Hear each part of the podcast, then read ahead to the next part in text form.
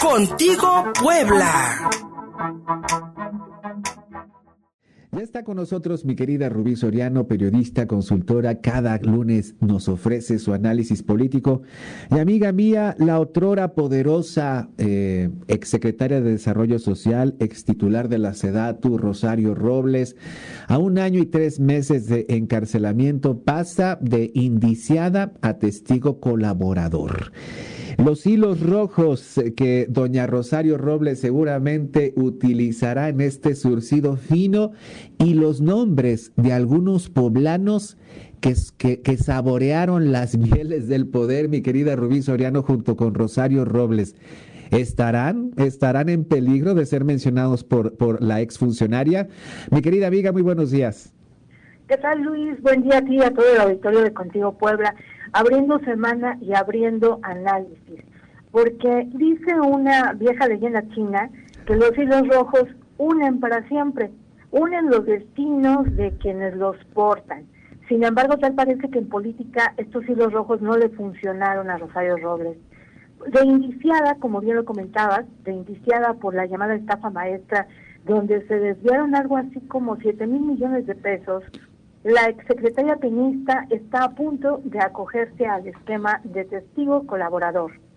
De entrada, Rosario ya blindó a dos personajes de los que dijo no va a decir absolutamente nada, nadita. Y es Enrique Peña Nieto y Miguel Ángel Osorio Chong. Rosario Robles parece traer un mal karma con los hombres de poder a los cuales entrega confianza y le pagan con la traición y el olvido. Y si no, hay que hacer un poquito de memoria para ubicarnos en los tiempos en los que ella fue jefa del gobierno del Distrito Federal.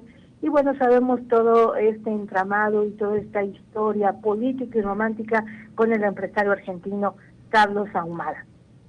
Ahora que el tema Robles volverá a revivir en la esfera mediática y judicial, vale ubicar a esos llamados hilos rojos que la unieron, sobre todo en tiempos de bonanza y operación política. Emilio Cebadúa ya hizo lo propio con la cuchillada por la espalda, pero ahora falta saber si Juan Carlos Lastiri será señalado por su ex jefa, ya que hay que recordar que el priista sigue guardando un silencio incómodo que se antoja incluso hasta temeroso. Mucho se puede decir del ex subsecretario de SEDATU y toda la operación que hizo primero desde Cedesol para bajar recursos de esos programas sociales que eran halconazos electoreros para apuntalar candidaturas, campañas y negocios. Los hilos rojos que rodearon a Rosario se multiplican a la hora de recordar nombres y ubicar dónde se encuentran actualmente varios de estos personajes. Eran las épocas del billete y la operación territorial amparada en el llamado programa empleo temporal. Con estas estrategias se apuntalaron y se financiaron candidaturas, se armaron padrones, se negociaron prebendas y se pactaron acuerdos. El hombre fuerte de Juan Carlos Lastiri, Juan Manuel Vega Rayet, prefirió olvidar su añeja amistad con el exfuncionario y renunció al tricolor. Francisco Ramos Montaño tuvo sus buenos momentos de cercanía con Lastiri, que, que le dio calor político, sobre todo cuando Paco Duró escasos cuatro meses casado con Mariana Moguel, hija de Rosario Robles. Hoy Paco Ramos, por instrucciones de Fernando Manzanilla, lidera al partido Encuentro Social en Puebla. Fueron varias las candidaturas y alianzas que se fraguaron al amparo de las TIRI. Por la pluma del ex subsecretario se palomeaban y empujaban candidaturas en otros partidos, como por ejemplo en el Verde Ecologista. Seguro el hoy diputado Juan Pablo Curi tendrá buena memoria para recordar acuerdos y convenios con el entonces funcionario peñista. De las mujeres que se beneficiaron con la cercanía de Robles y las Tiri está la no tan querida en Tehuacán, Geraldine González Cervantes, dos veces candidata. Hoy, una de las primeras lastiristas buscó refugio en el partido de Pedro Aces, Fuerza Social por México, desde donde pretende agarrar lo que se encuentre. ¿Y qué decir de la segunda ex activista, Vanessa Barahona, a la que primero la hicieron delegada federal del trabajo en Puebla, para después también darle una candidatura a una diputación? Actualmente Barahona padece amnesia, de esta que da cuando hay que olvidarse de los viejos amigos de la política.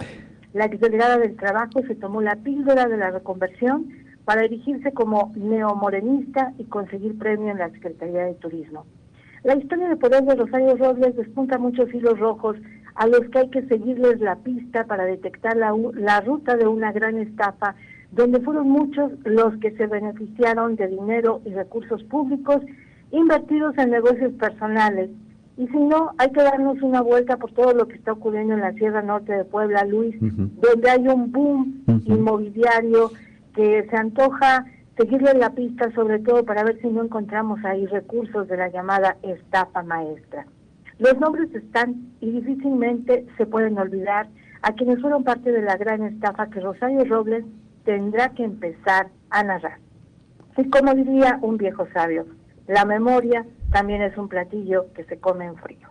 No sé qué opinas.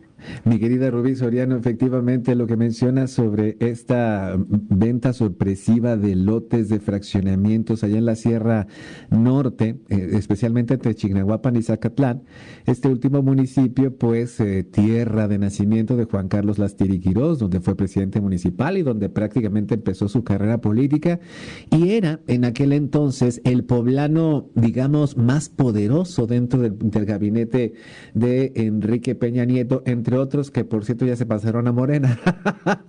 querida, querida, querida amiga. Y em, algo que me llama poderosamente la atención es, es esta aceptación prácticamente forzada de la calidad de testigo colaborador de Rosario Robles. Un año y tres meses en los que ninguna de sus, eh, de sus, eh, de sus defensas legales han sido afortunadas, donde tal parece que hay una, eh, hay una situación de venganza por parte de la llamada 4T en contra de quien fuera una de sus principales, de sus principales fuerzas Rosario Robles con aquel PRD y aquel López Obradorismo incipiente, eh, pues vaya que les ayudó y después pues les volteó la cara. Eh, hay un peligro dada la, condición de la política mexicana, Rubí, que no ha cambiado, hay un constante peligro porque Juan Carlos Lastiri salga dentro de las declaraciones de, Rosario Robles. Ya ha dicho que Luis Videgaray, ya ha dicho que con, que con Peña Nieto nada. Eh, estamos una vez más viendo este, este uso de, eh, de, la, de, la, influencia mediática que las declaraciones de Rosario Robles puedan tener para mantener tranquilos a posibles opositores? Yo creo, Luis, que hay aquí una lectura muy interesante de todo lo que estás mencionando, porque no hay que perder de vista dos escenarios. El primero es que el proceso de Rosario Robles sí tuvo irregularidades.